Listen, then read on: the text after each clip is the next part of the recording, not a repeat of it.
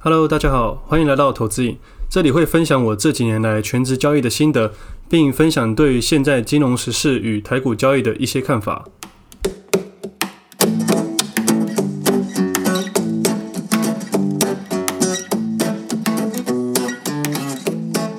今天时间十一月十九号星期四，这是我第四十五集节目，我是魏的。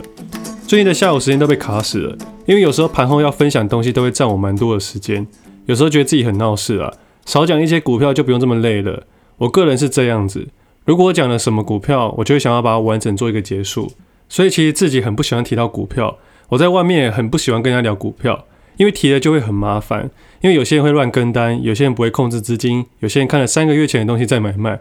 也有些人只听了一集就冲进去买，我不想要大家忽略背后的风险，还是希望大家自己设计自己的游戏。就像市场上很多人都喜欢跟单，但是后面有很多问题。第一点，你的资金跟别人不一样，也有可能使用的工具也不一样，周期不一样，家庭状况不一样。你以为人家下了一千万很多，殊不知人家家里有十几亿。有时候在盘中看到人家买入千张，以为主力要切入了，后来才知道原来是券商错账了。太多太多因素要考量。也有可能你跟了人家的股票，却不知道人家期货在做空，所以跟单是一件非常不明智的选择。啊，最近有个听众私讯我说，他听我的节目买进九九零四的宝成，他最近赚了钱，所以很谢谢我。我跟他说，你不要谢谢我，那是你自己的决定，决定开始投资，决定听我的节目，决定自己去买股票，不管赚钱或赔钱，我都没办法帮你负责或决定，所以你应该谢的是你自己，不用谢谢我。那话说九九零四宝成对我来说，一开始是长期投资的标的。我均价大概二十六块上下吧，但前几天突破整理区间后，我开始使用杠杆去加码买进。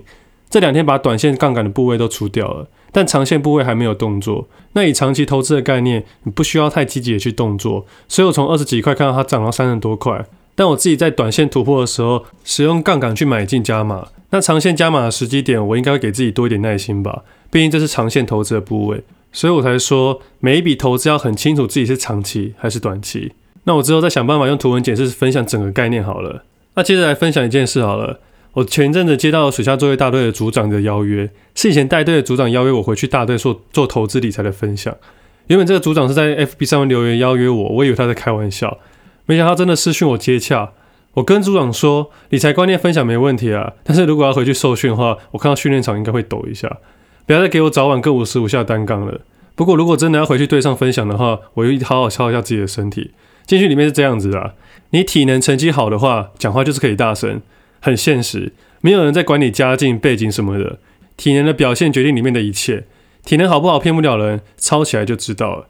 就像金融市场一样，很现实。上了交易桌，不管是有钱人、有背景、高学历、博士、硕士，对账单的表现与交易逻辑才是真的。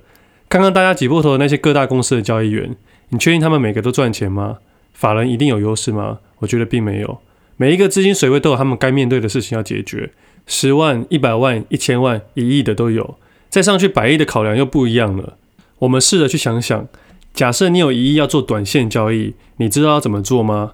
知道怎么做才能好好的买进一票一档股票，却不造成价格上涨的太多？你要想办法把成本控制在尽量低的情况下，并且预留一部分的资金去在未来拉抬股价。而在未来，你还要想尽办法让整个市场热络起来，你才有办法卖掉。不然你满手很贵的股票，但却卖不出去，也是一个很大的问题。所以许多主力会联合投顾老师、媒体等等去制造话题，大家都会说本多终胜啊，但我觉得本多不一定终胜。我看过太多有钱人进来撒钱的，有些老板本业很赚钱，但每年捐到交易市场的资金也不少，是千万千万丢入。但差别在他不是全职交易人，所以并不影响他的生活。而金钱的定义当然也不同了。一般人赔了一百万可能就想死了，但对于他们来说，上千万再赔，他们也可以不痛不痒。那以股票市场里的市值来说，红海股票的市值可能是每天都在改变，可能一次都几亿几亿的上下在跳。那行情热络的话，可能是十亿十亿的改变。而如果郭董真的在乎这件事情，他不是每天都提心吊胆的。郭董每年光是拿红海的配息就几十亿了。虽然他本业赚钱，但不一定很会金融交易，而且投资的方式也完全不同啊。他可能要做的是并购或策略性的合作、投资决策等等，但跟交易是两回事。在市场上，很多人都会一直喊买进股票，或许他真的有买，但你会发现他总是在买，但却没有说他怎么卖。可能是喊爽的，可能是真的他没有在停损。假如他是喊爽的，你就不用理他。那如果他这个人真的有买，那为什么他都不需要出场呢？第一个可能原因是因为他周期够长，他愿意放好几年，所以他没打算要卖掉。即使是账上亏损哦，心理层面他会当做暂时的。第二点，就他可能本业一直都有钱进来，意思就是他可以持续的投入，呃，也或者是他爸爸帮他持续投入，这种人也没有错。那他的投资方式，尤其是本业一直都有钱的人，他生意可以加码摊平的动作，他一点都不担心越摊越平这件事情。原因是他专心于本业，投资只是他的副业。我相信大多数人都应该是有本业的。所以停损真的重要吗？我倒是觉得你要考量的点太多了，资金、周期、心态这三点。选股这件事也非常的重要啊。对于长期投资者，选股上的考量比短线交易者重要太多了。长期投资者你必须要挑相对安全一点的，也就是股本相对大一点点。但对于短线交易者，你只要在乎价格。而其实主力专最喜欢挑股本小的，因为价格比较好影响。但是主力绝对不会挑台积电去炒作。你看过有人在讨论台积电的分点主力吗？因为光是要拉一档价位，可能就要花五千万以上了，太耗成本了。不要以为主力都在撒钱，主力很在乎成本这件事情。而在交易市场里，最大的差异仅仅是时间这项优势而已，可以更有耐心去等待。小资金的投资人输在时间而已，但交易的技巧却没什么太大的差别。以一般生活水准来说，千万的闲置资金的人，在本业上或生活上应该是超过一般人的生活水准。所以比较不会有饿死的风险，但一般小资族可能赔个五千块，走在路上就会恍神了。我记得有一次，我姐在邮局掉了八千块，她哭了两天。当时的我无法理解，我可能在想这一天的交易成本的感觉。但我姐是一般的上班族，那可能是她一周的薪水。所以后来我懂得换位思考后，已将生活与投资完全分开。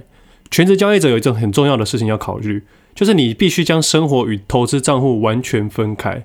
因为在资产累积的过程中，你的损益会从几百块到几千块，后几万块，最后可能是以车子、房子去计算，这是累积资产的必经之路。同时，你的心灵成长必须跟上你的资产。而分开还有一个好处，就是你会知道自己在干什么。你不会因为今天想买车子而幻想今天买进一档股票获利多少，我就能换车这种好傻好天真的想法。这样的想法会让你忘记风险这件事情。事实上，在进场每一只股票的时候，你应该要做的事是想好怎么停损。你可以当做玩游戏的入场券，再去考量背后可能的获利。那如果你把生活跟投资混在一起，赚钱当然好，但如果赔钱呢？你可能因为今天的亏损金额是你半年的薪水，这时你在下一笔交易的时候就会抖抖的。你只要一抖，就会做不好，甚至会有赌徒的心态。我只要把输的赚回来就好，这样就会又回到错误的交易逻辑，然后造成一个恶性循环。总是想要赚大钱，反而赚不到钱。大家都想在市场捞捞钱，但事实上，真正赚钱都是那些不那么想赚钱的人。但你又必须很爱钱，听起来很矛盾，对不对？因为以投资的角度来说，大部分的事情都是矛盾相悖的。我以我的例子来聊，我虽然进出的部位比一般小资主多蛮多的，但我在买进超过一千块以上的物质商品时，我考虑的比别人还要久。直到现在，我还是觉得 iPhone 12 Pro 的三万多块我出不了手。我从小在菜市场长大，也因为这样子，我妈到现在还会常常跟我计较钱。我们家虽然不到家徒四壁啦，但该省的钱还是会省。有些没必要的开销，我就会省下来。我会把资产跟负债用到我的生活状况之中。那前阵子我出个车祸，但那时候还是开家里的十几年的老车。我被撞到的情况下，其实没有太大的想法，就把车修一修。但如果那时候开的是一个很好的车呢？我不是想东想西，觉得很烦。那因为是老车的关系，我就没那么痛了。还有一件很好笑的事情，我记得刚去大学的时候，在学校看到朋友每天喝五十元的珍珠奶茶，我觉得超级奢侈的。我自己也很想买，但我觉得买一杯珍珠奶茶，我可以喝六瓶麦香奶茶，而且我会去超市买那种没冰的，只要八块钱，这样六瓶下来就四十八元了。但久了，我被我朋友带坏了，我赶去五十元买三十元的清茶，我正式踏入了奢侈的世界。那回来现在，我虽然不会考虑这么多东西啊，但是因为家庭的关系，我一直以来都不会敢花大笔的钱。而因为分得很清楚，我才能持续将投资的部位突破。金钱这件物质的东西，对于我本身来说是同样的东西，但在生活与投资却是两回事。我再讲一个自己的例子：某年我去北京独旅，我住在背包客栈。那出国前，我把自己投资上的部位调整到一个礼拜不操作也不会抖的部位。但身为一个投资客，我还是每天稍微看一下。我还记得有一天，我睡到八点半左右起床，九点开盘看一看，发现账上是小亏损。我就想说，要不要出清好好玩？因为中午我要去万里长城，可能要搭比较久的车。后来想想，算了，不要理他，我就再睡一下。我睡到十点多左右起来看一下账务，发现多了一台车的获利。那时候我很震惊，一个小气竟然有这么大的改变，也感受到金钱的震撼力。而那时候十月天嘛，晚上很冷，我就自己去吃火锅。我点了一些料，因为是自己吃，无法跟别人一起分摊。我吃下来一个人快要一千块。吃完后我觉得很懊悔，觉得很奢侈，应该吃个汤面就好了。所以有一段时间我是在这种数字中纠结。所以现在才能肯定的说，把生活跟投资分开，对你的现在与未来绝对是一个最正确的决定。还有一件事情，你对投资这件事情有多大的在乎？那时候的我是全职投资，我必须要这样做。但如果你的本业是每个月赚几百万的人，投资对你来说不是主业收入的话，你当然可以把它混在一起，带着玩票的心态去买卖就可以了。所以对于资金的定义，每个人要想清楚。你会发现，投资这件事情跟生活是息息相关的。设计属于自己的投资游戏是必须的，而也因为那次的经验，我才真正的意识到，同样是金钱这样的东西，生活与交易市场的意义竟然是完全不一样的。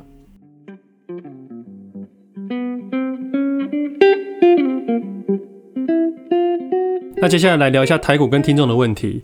最近台股在短期之间涨了一千三百多点吧，自己在这波是一个有感的获利。就像我前面说的，我在十月初的时候停损了台指期的空单，现在回头看看，还好我有停损，不然就被嘎了一千多点了。那自己在这一周短线交易的部位是 PA 族群，在礼拜二当天做了一个结束，也就在当天早上十点前把杠杆部位全部都放掉了，也减码了成本的部位至三分之一左右，只留下三分之一的成本加上获利的部位在市场里面。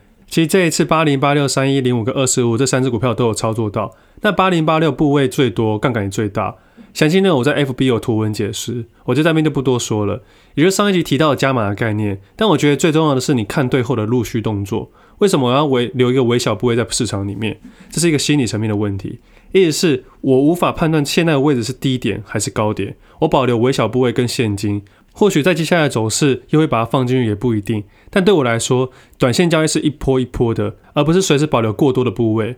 获利最大的关键还是价格，量是资金的控管。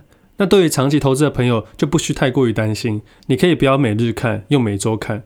我这边聊的仅仅是短线交易。那如果你设定长期的话，你这时候卖掉可能只获利二十 percent 到四十 percent，但是你可能会错失两百 percent 的获利。那以我自己来说，短线交易上量与价都非常的重要。我现在放入的部位是我愿意用时间去跟它耗的，而且我有拿到入场券，代表我心态是正确的。我并不担心它跌回原点，因为我还有足够的现金。那之后我觉得 PA 族群我就不再讨论了，因为后面的操作是这次有拿到门票的人才去玩的，那没拿到的人应该趁这时候观察其他的东西，再重新设计自己的游戏。像这波上涨这么多，我相信还是有弱势股，有时候就在这时候观察谁弱势。以我的前几集来说，我提到的六四五六的 GIS 跟三六七三的成鸿。他现在还躺到那边，我意思是他现在很弱势，但不代表我会去空他，我只是避开他做多。即使它明天开始大涨，我相信其他的选择会比它好。那今天盘面有一只弱势股，就是四九五八的增顶，我也会避开它做多。如果有空的话，我会稍微去做空。但我再次强调，新手投资人不要去做空，避开就好。那以台股目前的状况来说，那可能会在下周开始减码或测试小空单。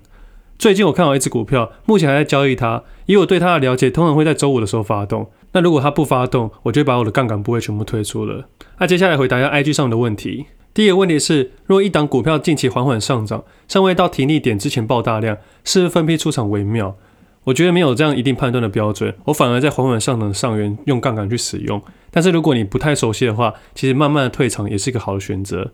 下一个问题是，想问你在看盘时的逻辑是这样的吗？从产业开始选好几档股票，再看它的技术面。大部分的情况下是可以这么做的，但我主要还是看价格。下一个问题是，想问上升趋势是什么东西？呃，就像小学的时候，一二三四五到十，这就是上升的感觉。下一个问题是如何找到投信进场的讯号呢？没办法找到，除非你打给投信。下一个问题是。现在股市一片欢腾，但大家有想过升息过后发生的事情吗？还是升息的影响有限？我觉得升不升息这件事情对未来的确是有影响，但是不会这么快。那你说市场一片欢腾，你会担心，那就减码。下一个问题是如何判断即将崩跌的警讯？我跟你讲，没办法判断，哪有可能？我讲个观念来说，现在上涨的时候。大家都会忘记崩跌这件事情，等崩跌的时候才会去感受到崩跌的这件事情。你相信我在上涨的时候，所有的坏消息都会变好消息。你看上涨的时候，有人在跟你谈汇损这件事情吗？相信我，下跌的时候大家就开始讨论了。那如果你要给我大胆的假设，十年之内一定会崩跌一次，那你有时间耗那十年吗？你十年都不买股票吗？所以不要去在乎这件事情。我知道现在可能高点了，你不敢去投资很正常，但其实对我来说，懂得卖出比买进更加重要。最后，我想要分享一下法人交易员这件事情。我曾经跟交易员吃过饭，也聊过他们的薪资水准。对方大哥跟我说，我可以在未来拿对账单去公司面试。但后来了解后才知道，原来大部分进券商的交易员学历都非常的好。我自己学历不好，所以这一关我就觉得很卡了，可能还要去进修。再就是我有同学在里面工作，进去三年，年薪大概百万吧，额外奖金要靠自己去赚，大概是帮公司获利的金额的二到五 percent 之间当奖金。我就在想，假设我帮公司赚一千万，我只能拿二十到五十万。或许有一年成功做了几趟，运气好有赚到钱。那如果没赚到，至少有底薪。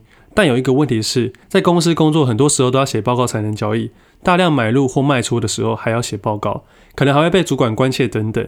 除了所谓的黄金交易员可以自由一些，但各位仔细想一想，在今年三月的时候卖了都是散户吗？我倒是觉得最后卖的那些人都是法人，连法人都会抖的情况下才是真正的恐慌。但有经验的市场投资主力反而会知道怎么去应对。有些交易员是刚毕业几年就拿到公司的小部位就开始交易的，绩效年资稳稳的，可控的部位也逐渐放大。但稳稳的交易真的是你们想要的吗？而也因为这样子很难学到真正交易的精髓，因为那个不是我的钱。心态面会觉得即使赔了，对自己也没有真正的痛。但我要这边必须强调，每个交易员都是社会上的优秀人，但交易市场非常的现实，也很公平，并不是钱多就会赚钱。我们试着去想想。交易员在连续亏损的情况下，顶多就是丢了工作；而我在交易的时候，如果发生连续亏损甚至超额损失的时候，我赌上的是我的人生。所以我会很看重停损这件事。那我们今天先到这里，我们下次见，拜拜。